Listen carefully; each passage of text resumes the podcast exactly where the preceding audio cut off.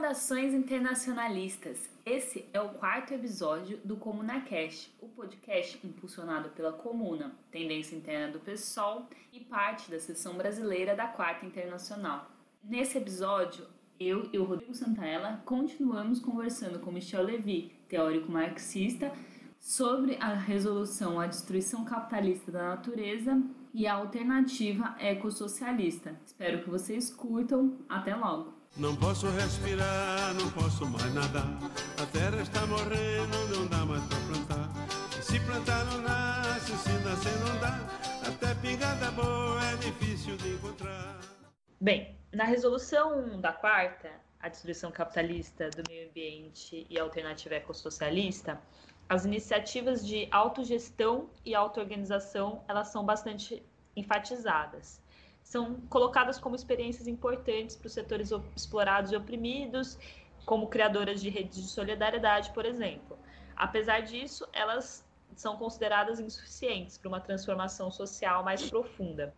Aí no seu texto, o ecossocialismo e o planejamento democrático, você enfatiza também que o planejamento democrático não se opõe à autogestão, mas que elas, elas aconteceriam assim, em diferentes níveis da sociedade, por exemplo. Então, como militante, às vezes a gente percebe, na prática mesmo, tensão entre essa necessidade da auto-organização e da autogestão e uma necessidade de defesa de soluções mais centralizadas ou um planejamento mais amplo.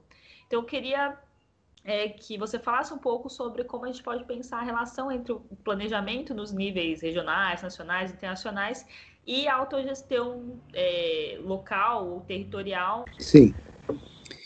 Bem, já a questão já se coloca ao nível de uma estratégia de luta. Né? Há companheiros da esquerda que apostam muito uh, em iniciativas locais ou o que eles chamam, que se pode chamar de economia solidária, né? cooperativas, aqui no Brasil, cooperativas de catadores de lixo, é, cooperativas de é, mulheres que preparam comida, é, e, obviamente, na, no campo, né, são é, os assentamentos do, do MST, etc. Né? Bem, tudo isso que se chama economia solidária para nós é, é, muito positivo. Né? Achamos isso muito positivo. Né? qualquer iniciativa dessas que é, vem de baixo, né? Que as pessoas se auto-organizam para produzir, né? É para, é, enfim, para ter uma atividade é, coletiva organizada, né? É, achamos isso muito positivo e é um exemplo de como as pessoas podem se organizar e produzir e tomar iniciativas que não sejam, eh, digamos, as tomadas pelo sistema capitalista. Agora, e o mais importante é quando essas iniciativas fazem parte de uma visão política alternativa. Então, elas se veem como passos né, é, que são parte de um processo que se enfrenta com o sistema. Né? E aí, por exemplo, quando uma cooperativa do MST se forma, é importante já porque essas pessoas estão fora dos, digamos, do sistema é, do agronegócio capitalista, né? mas também porque eles estão se enfrentando com esse sistema eles estão se chocando com os proprietários de terras, com a polícia, com os governos, muitas vezes, né? com as milícias é, dos latifundistas. Né? Então, não é só que eles estão organizando uma outra economia alternativa, eles estão num processo de luta com a economia capitalista dominante. Né? Isso eu acho importante. Então, mais do que criar uma ilha eh, de cooperação, ou de socialismo, ou de economia solidária, é importante ver essas iniciativas como parte de um processo de luta, é? de enfrentamento antissistêmico. Bem, isso no, no, caso, no quadro da sociedade atual. Né? Agora, numa, numa transição ecossocialista ou numa sociedade ecossocialista, como é que se coloca a relação entre planejamento e, e autogestão? Né? Bem, é, nós, o ponto de partida nosso é aquilo que se chama subsidiariedade, isto é, tudo que pode ser decidido e resolvido ao nível local deve ser decidido ao nível local. Né? Agora, tem coisas que escapam, né? então tem que ser decidido ao nível mais amplo. Né? Pode ser é, da cidade, ou da, do estado, ou do país, ou às vezes de um continente. Né? Então, sei lá, para dar um exemplo, é, há uma decisão, é, digamos, de que vai se fechar as centrais nucleares. Por exemplo, na França, isso seria fundamental. Né? Do ponto de vista de uma transição ecológica, precisamos fechar as centrais nucleares, que são um desastre ecológico. Bom, isso é uma decisão política do conjunto da população. É o conjunto da população que sofre as consequências é, da energia nuclear, né? dos acidentes nucleares, do, do problema sem fim dos resíduos nucleares, enfim, é uma ameaça permanente para a população. Então, é, e a população não quer viver um Chernobyl, não é? Então, um Fukushima, né? Porque não é só Chernobyl. Então, é, é o conjunto da população que democraticamente vai decidir, vamos fechar, né? Então, não é uma decisão local, é a decisão de toda a população. Agora, como é que você vai gerir o fechamento de uma central nuclear, que leva anos, às vezes dezenas de anos? Né? Bem, isso não vai ser o conjunto da população que vai decidir, nem o comitê do plano, né?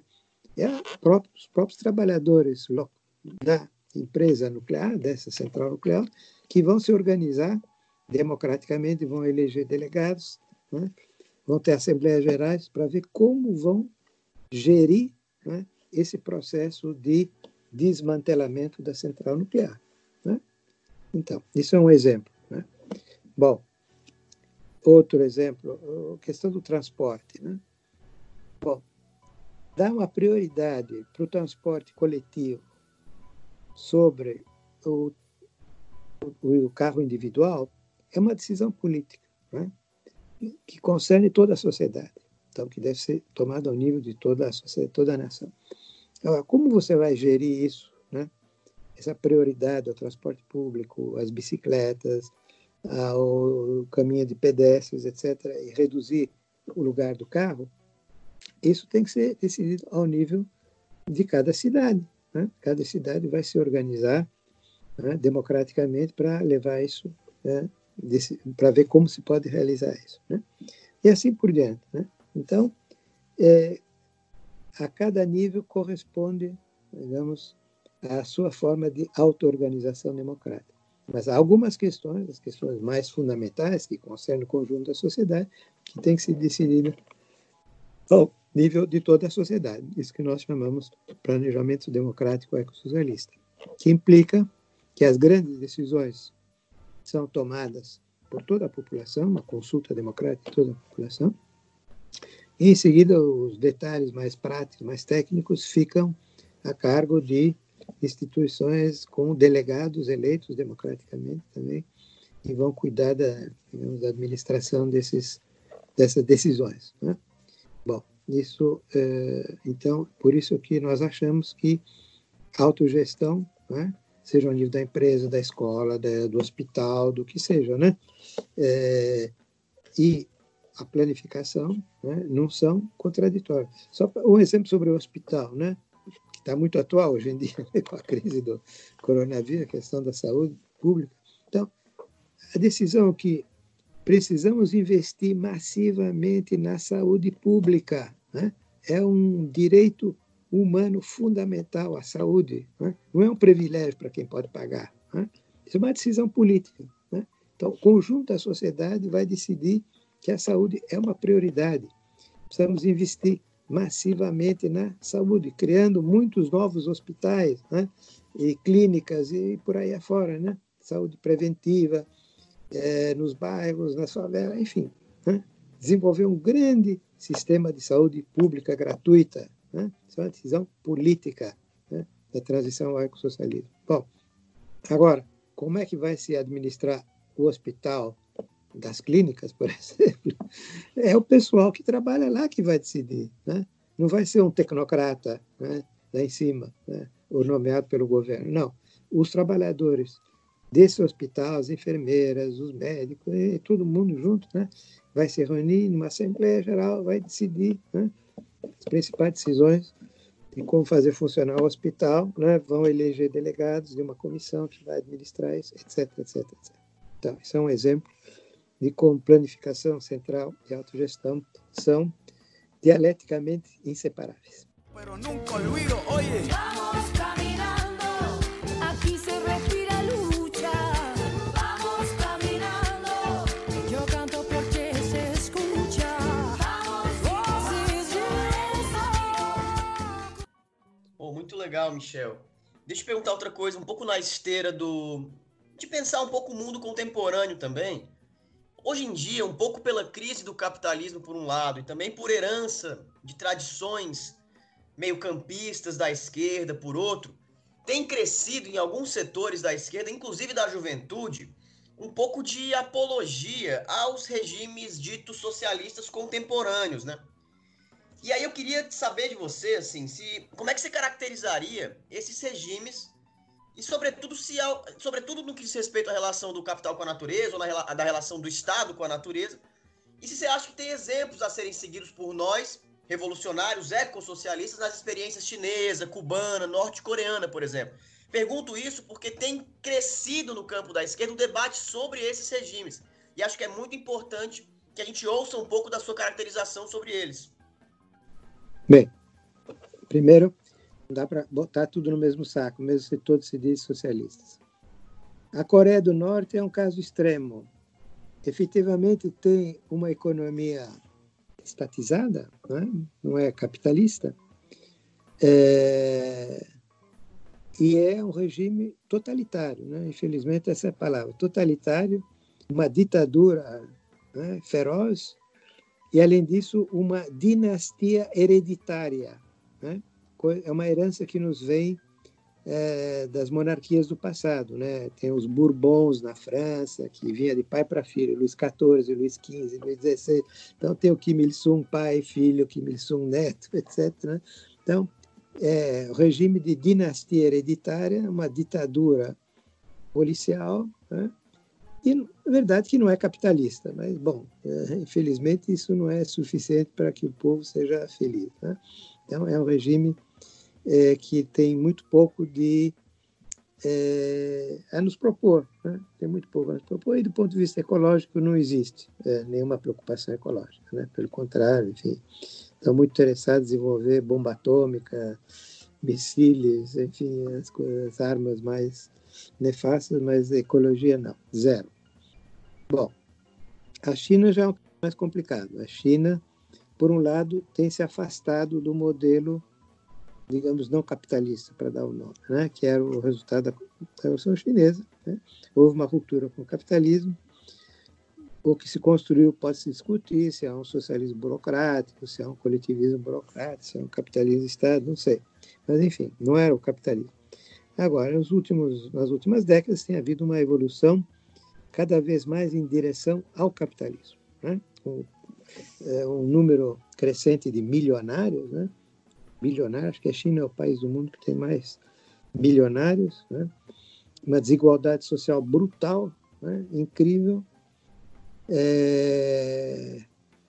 E, e, o Partido Comunista gerindo isso. Né? Aliás, muitos desses milionários são membros do, é do Partido Comunista. Né? Bom, há uma discussão entre os especialistas se a China já é um país capitalista ou ainda é um país digamos, coletivismo burocrático, é o termo que utilizam alguns desses estudiosos. Né? Uma discussão aberta, não, não tenho opinião. Alguns também já dizem que a China está jogando um papel imperialista em escala internacional. Também é uma tese respeitável, vendo a política do, do Estado e do capital chinês né, na África, na América Latina, etc. Né? Bom, é, então, é muito pouco de inspirador do ponto de vista marxista, do ponto de vista socialista. digamos, não há aí muita coisa de inspirador, tampouco do ponto de vista ecológico. Quer dizer, o governo, o regime chinês, que é uma, também é, uma, é, um regime autoritário, né? não é um regime totalitário como a Coreia do Norte, é um regime autoritário, não há liberdade democrática, não há pluralismo político, o povo não é consultado. Né? E, a, digamos, o, o, pessoal que toma as decisões, a elite do partido, os tecnocratas, etc. Bom, a preocupação deles é o PIB, né? o crescimento. Né? Crescimento e, e ecologia, bom, não é realmente a preocupação principal. Claro, nos últimos anos eles têm começado a se inquietar com problemas enormes, como a poluição nas grandes cidades e tal. Então, eles estão vendo discutindo que medidas tomar, estão se preocupando, mas enfim, é, boa parte da energia ainda é produzida pelo carvão na China. E o carvão é o poluidor responsável da, da mudança climática número um, né? pior ainda do que o petróleo. Então, do ponto de vista ecológico também é, é bem, bem negativo o balanço da China. Então, tudo isso tem pouco a ver com a ecologia e com o socialismo. Né? Então, não acho que seja um modelo. Né? Agora, claro, eh, países na América Latina que estão tentando se libertar do imperialismo americano podem utilizar, por que não, né? as contradições entre o imperialismo americano e o, imperialismo chinês, digamos, né? pode usar essas contradições, tentar se apoiar eh, comercialmente, economicamente na China para enfrentar os Estados Unidos. Bom, isso até eu entendo, né? Mas achar que a China é um modelo eh, de socialismo a ser seguido, francamente, a essa altura do campeonato, como se diz no Brasil, já não dá. Né? Podia ser no tempo do Mao Tse Tung, podia se discutir. Né? Hoje em dia, realmente, não, não vejo como. Agora, Cuba é diferente, né? francamente. Claro, nós temos muitas críticas a Cuba, porque em Cuba também não existe democracia, para falar a verdade. Né? Quer dizer, quem manda é o partido, né? tem o seu funcionamento, a sua direção. Né? Enfim, é, mas não há pluralismo político, não há é, enfim, eleições democráticas, a população pode participar de algumas discussões e tal, mas é, no, em última instância quem decide é, é o Comitê Central, digamos. Né? Bom, então nós temos críticas a Cuba, mas Cuba é, primeiro, é, não restaurou o capitalismo, contrariamente à China. Né? Isso é uma diferença enorme. Né? Tampouco é um Estado totalitário, policial, como é a Coreia do Norte. Nada que ver. Né? Existem algumas, algumas liberdades democráticas em Cuba, né? limitadas, mas existem. E é, existe uma igualdade social muito grande e existe uma política que tem por objetivo, uma política econômica e social, satisfazer as necessidades da população, uma política de privilegia a, a saúde né, e a educação. Né? Nenhum país do mundo investiu tanto né, proporcionalmente na saúde e na educação como em Cuba. Né? Cuba exporta médicos para o mundo inteiro. Né? É incrível. Né? E a medicina cubana é muito avançada. Então, Cuba tem muitas características positivas e também no terreno ecológico. Né? Porque, em parte, por, forçada pela crise, pelo fim da União Soviética, já não tinha mais petróleo é, abundante em Cuba, então tiveram que recorrer a é, formas de produção sem o petróleo. Né? Então, houve um grande desenvolvimento do transporte por bicicleta em Cuba, houve uma agricultura sem pesticidas, enfim, houve uma série de desenvolvimentos de tipo ecológico em Cuba, né? claro, dentro de certos limites, mas que são, que são positivos. Então, sem querer fazer de Cuba um modelo a ser seguido, né? um modelo de ecossocialismo, é uma dessas experiências que começaram com uma revolução, né? e que não terminaram dessa maneira desastrosa, como foi o caso da União Soviética e, em certa medida, também da China. Então, ainda algo, nós temos ainda Cuba como uma, uma referência positiva, mesmo que não seja um modelo necessariamente a ser seguido. Em boa parte do que eu estou dizendo é minha opinião pessoal, que é compartilhada por muitos companheiros da quarta, mas existe discussão sobre isso na quarta, né? Sobre todas essas questões, em particular sobre Cuba, tem opiniões diferentes, né? Ou mesmo sobre a China, né? Há opiniões bastante diferentes dentro da quarta, mas, enfim, o que eu o que eu estou dizendo é o que eu penso, claro que é partilhado por muitos companheiros. Soy América Latina, um pueblo sem perna, pero que camina. Oye. Sim, sim, sim, tranquilo. Obrigada, Michel. Eu ia trazer mais alguns elementos em relação à atualidade, porque pensando no que, nas coisas que já avançaram desde que a resolução sobre o ecossocialismo no Congresso foi escrita. É, desde que ela foi escrita, a gente já teve, né? Bem, enfim, a resolução ela discute a COP21, discute o Acordo de Paris, aponta algumas insuficiências deles, né? Mas desde lá a gente já teve a eleição do Bolsonaro, a gente teve uma cúpula climática que avançou pouco, né? Porque, inclusive porque não teve a colaboração de alguns países que seriam chave no combate às mudanças climáticas, como os Estados Unidos. E a gente vive um contexto em que cresce o negacionismo, não só climático, mas também contra a ciência, em um momento de pandemia mundial de um novo tipo de coronavírus. Aí eu queria saber como você avalia essa conjuntura atual do ponto de vista ecossocialista. Se a ascensão dos governos de extrema-direita e a pandemia elas se relacionam com a destruição da natureza que a gente já vem denunciando. Rosa Luxemburgo já dizia, né, socialismo ou barbárie. Então, nós dizemos ecossocialismo ou barbárie. Quer dizer, quanto mais se aprofunda a crise do capitalismo e, a crise ecológica, mais nós assistimos a reações eh, irracionais, intolerantes, eh, obscurantistas, autoritárias, neofascistas, né? Climato-negacionistas, né? isso é parte da lógica do sistema. Né? E, efetivamente, nos últimos anos, eh, tem aparecido em alguns países fundamentais eh, governos eh, totalmente obscurantistas que negam os dados elementares da, da ciência em relação à crise ecológica. Né? É o caso do governo Trump nos Estados Unidos e eh, Bolsonaro no, no Brasil. Né?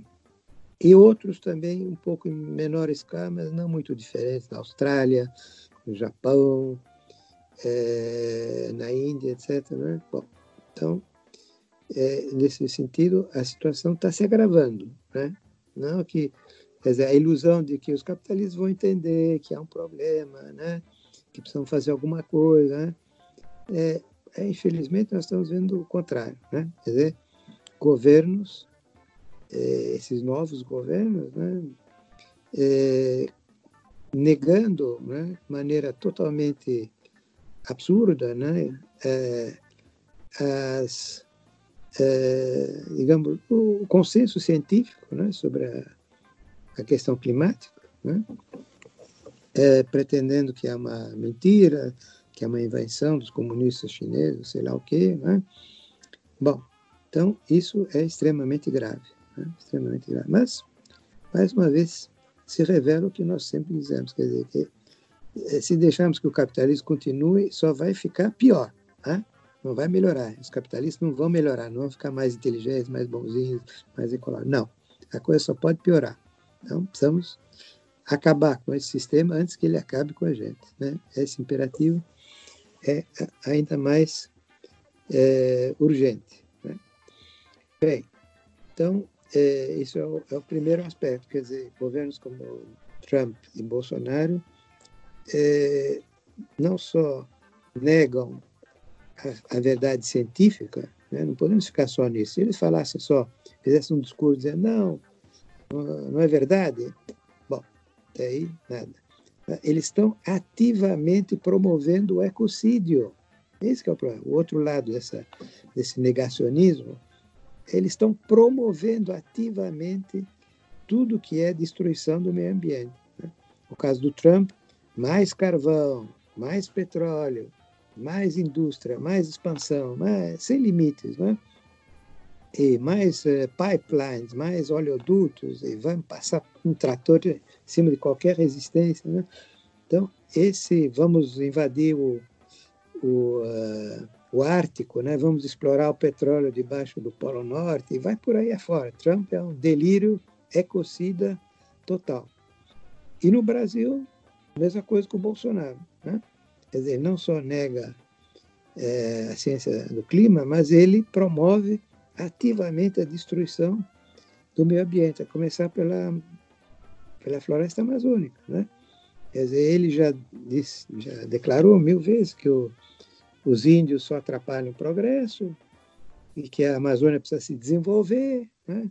E deu luz verde né, aos seus amigos do agronegócio para é, desmatar. Né? E aí, aí saiu né, a tal festa do fogo, né? botaram fogo aí, né? saiu nuvem de fumaça que cobriu metade do Brasil. Né? Bom, isso é parte, então não é só um discurso anticientífico, que obviamente existe, mas é uma prática ecocida. Esse é o problema. A prática ecocida dos Trump, Bolsonaro e companhia. Eles matam, desmatam, envenenam, escravizam e explodem. Tudo. Eles mancham, desmancham, envenenam e traficam e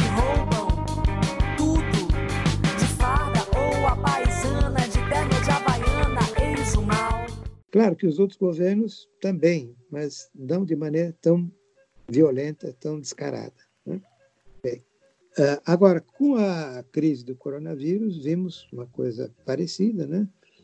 Não só eles negam, né? assim, ah, uma gripezinha, né? Bom, no caso do Bolsonaro, né? como recusam a tomar as medidas sanitárias mínimas, indispensáveis, no caso é confinamento da população, etc. Né?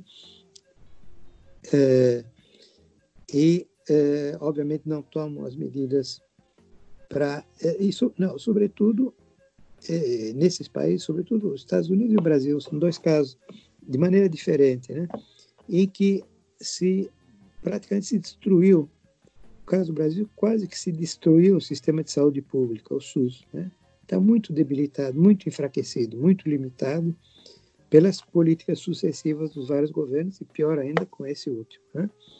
então é, quando aparece uma crise grave sanitária como essa do coronavírus, o sistema de saúde pública não consegue dar conta. No caso dos Estados Unidos, pior, porque não, quase não existe saúde pública, né? tudo é privatizado. Né? Saúde é, é privada. Né?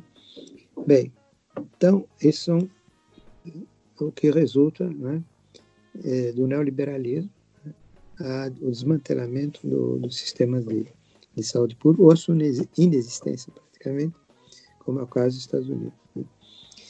Agora, então, é, bem, tanto Trump como ah, o Johnson, então, na Inglaterra, teve essa brilhante ideia, vamos deixar toda a população ficar doente, é quem não morrer vai estar imunizado, né? Formidável, é uma ideia brilhante, né? Vamos deixar todo mundo pegar o vírus do coronavírus, né? só vai morrer uns 5%, né? faz mal, os outros vão estar imunizados. Né? Só que foi ele que caiu doente agora. O vírus pegou ele. Né? Bom, e no caso do Trump também, ele ia por essa linha, mas depois teve que recuar. E no caso do Bolsonaro, ele ainda está lutando né, para impedir as medidas sanitárias mínimas necessárias, né, com confinamento, etc., e é, entrando em conflito com o seu próprio ministro da Saúde, com, com os militares, enfim, não sei o que vai acontecer aí, é, mas é uma briga em que é, vai se decidir a saúde de, de milhares ou de dezenas de milhares de pessoas. Né? Lembramos que esse episódio foi gravado no dia 31 de março de 2020, antes, portanto, de Bolsonaro demitir, em meio à pandemia de Covid-19, o ministro da Saúde Luiz Henrique Mandetta, em 16 de abril, e substituí-lo por Nelson Teich, mais submisso à sua linha política de minimização da crise. Cadê a flor daqui? O peixe que é do mar.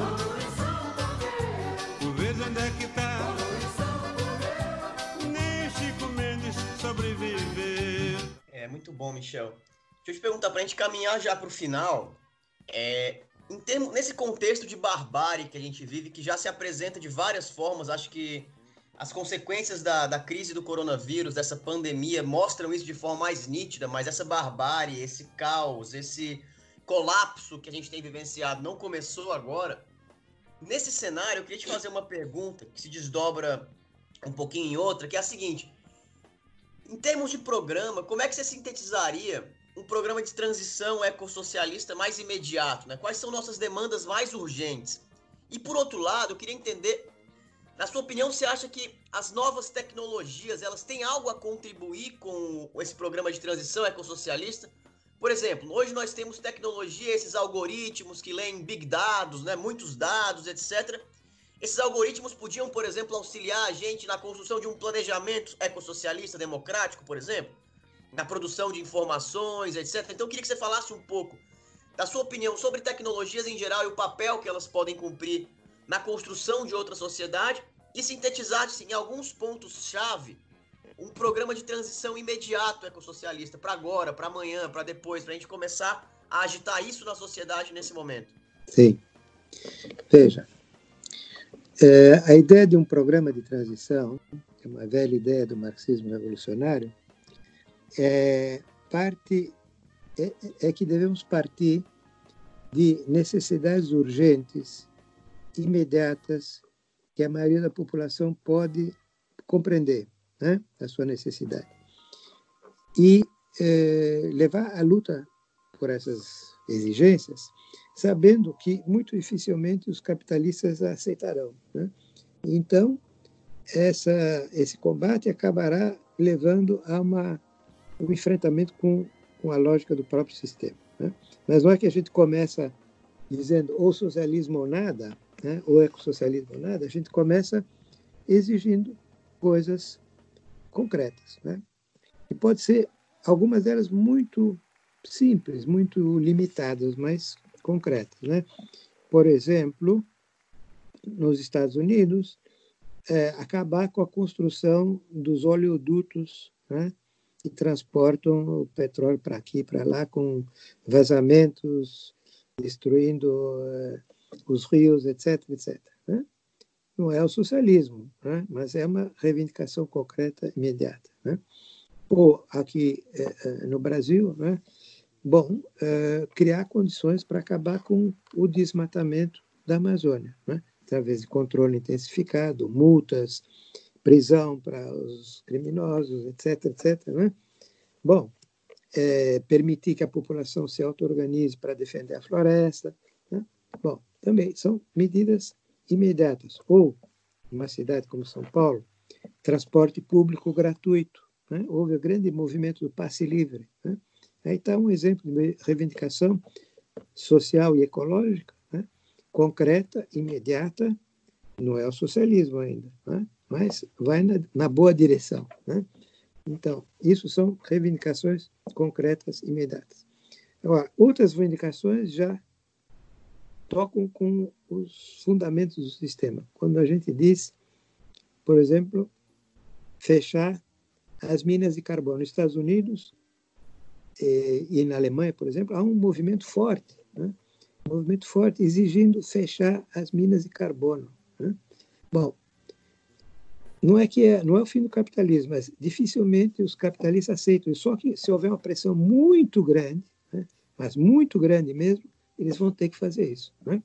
E depois vai ser fechar os postos de petróleo, mais difícil ainda. Né? Mas depende da correlação de forças. Em algum momento, a correlação de forças pode ser tal né, que os capitalistas já perdem né, o, o, controle, né, perdem o controle. Então, por isso nós temos uma série de reivindicações.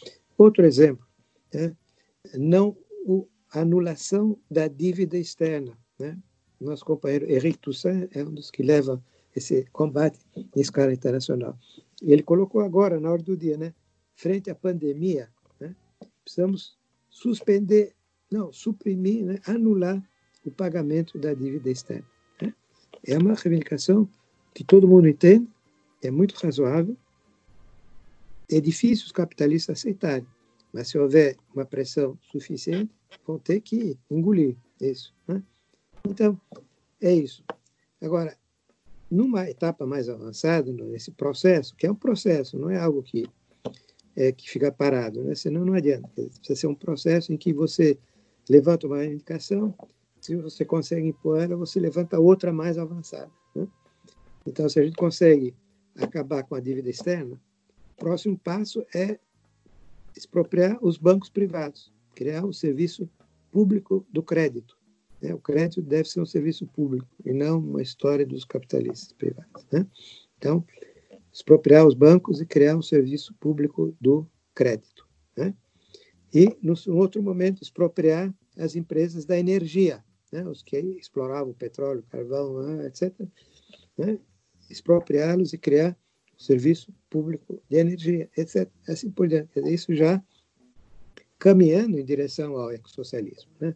Já seriam passos que vão em direção ao ecossocialismo. Então é isso, quer dizer, a transição é um processo. É um processo que pode começar com coisas muito concretas, muito imediatas, né? mas que tem o potencial de ir se radicalizando. E nesse processo as pessoas vão se auto-organizando, vão fazendo experiência de luta, vão tomando consciência, consciência de classe, consciência ecológica, consciência socialista. Né? Bom, essa é a nossa esperança. Né? E nesse processo, alguns setores sociais são a vanguarda. Hoje em dia, a vanguarda quem é? É a juventude, são os indígenas, são os campesinos e são as mulheres. No momento, a vanguarda é essa. Claro, para a gente conseguir a relação de forças para quebrar o poder do capital, temos que conseguir o apoio da grande massa dos trabalhadores da cidade e do campo, naturalmente. Mas no momento, quem está na vanguarda dessa luta são os jovens, as mulheres, os camponeses e os indígenas. Mas é um processo, é um processo. Agora, vamos conseguir? Não sei, né? Não sei. Não podemos prever, né? Trabajo bruto, pero con orgullo. Aquí se comparte, lo mío es tuyo. Este pueblo no se ahoga con marullo. Y si se derrumba, yo lo reconstruyo. Tampoco. Michel, assim, a gente espera muito que esse podcast seja ouvido por muita gente, que ele sirva também como uma homenagem a você, assim, e à sua trajetória de luta, assim. Pra gente é muito, muito importante ter você conosco, é, não só pela sua trajetória de luta, mas também pelas suas contribuições do ponto de vista da reflexão marxista mesmo, no século XX, no século XXI, e sobretudo por você sempre organizado coletivamente, é, ter sido parte nos momentos mais difíceis para os revolucionários, da turma que manteve aquela pequena, manteve aquela pequena chama acesa né? e fez com que muitos viessem depois e muitos virão depois e nós construiremos um mundo diferente graças a pessoas como você, a organizações coletivas formadas por pessoas como você. A gente queria agradecer muito por isso e tomara que esse podcast sirva também como uma homenagem. Ele deve sair pertinho de maio, então ele pode servir também como uma homenagem pelo seu aniversário, que é dia 6 de maio. É, e a gente espera que você tenha sido bom para você também. E eu queria pedir para muito rápido, para você mandar um recado, cara, um recado para a juventude brasileira, um recado para para essa juventude que está vivendo um período de crise tão forte, tão grave, tão brutal, né? Que tende a mudar as vidas de todo mundo e que pode fazer desse período de crise uma oportunidade para transformar o mundo em outro, em outro lugar, em outra, em outra, enfim, mudar a correlação de forças e mudar a sociedade. Então, eu queria que você mandasse um recado para a juventude brasileira antes de terminar o nosso programa. Então, os espíritos conformistas e a juventude que está indignada é muito intransigente, né? Ele não quer fazer concessões, não quer fazer, não quer negociar, etc. E eu acho isso formidável. Né? É importantíssimo que a juventude continue a se indignar, continue a ser intransigente, continue a lutar sem fazer concessões, porque essa é a nossa única esperança de realmente conseguir virar a mesa. Portanto, é, é isso, é essa minha mensagem para a juventude. Ah, muito obrigada, Michel. Vou reiterar as palavras do Santinha agradecer muito. É, agora acho que a gente já pode se despedir, né? Concluir aqui esse episódio do Comuna Cash. Agradecendo, Michel, recomendando a leitura da resolução da quarta, né? É, é uma leitura bem importante. Acho que esse podcast vai ajudar a, a pensar, a refletir sobre os temas. É isso. Obrigada a todo mundo que ouviu. Obrigada, Michel. Se quiser dar tchau também para as pessoas. Michel. Obrigado a vocês. Muito obrigado, Michel. Foi sensacional. Obrigada, gente. Tchau.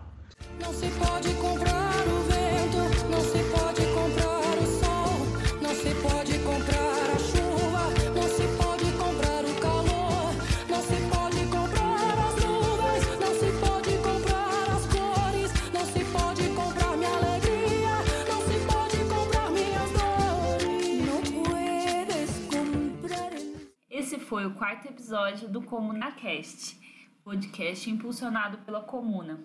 A Comuna está nas redes sociais, como Comuna Pessoal no Facebook, Comuna Underline Pessoal no Instagram e Comuna IV, Comuna Quarta, no Twitter. Dá uma olhada também no nosso site, comunapessoal.org.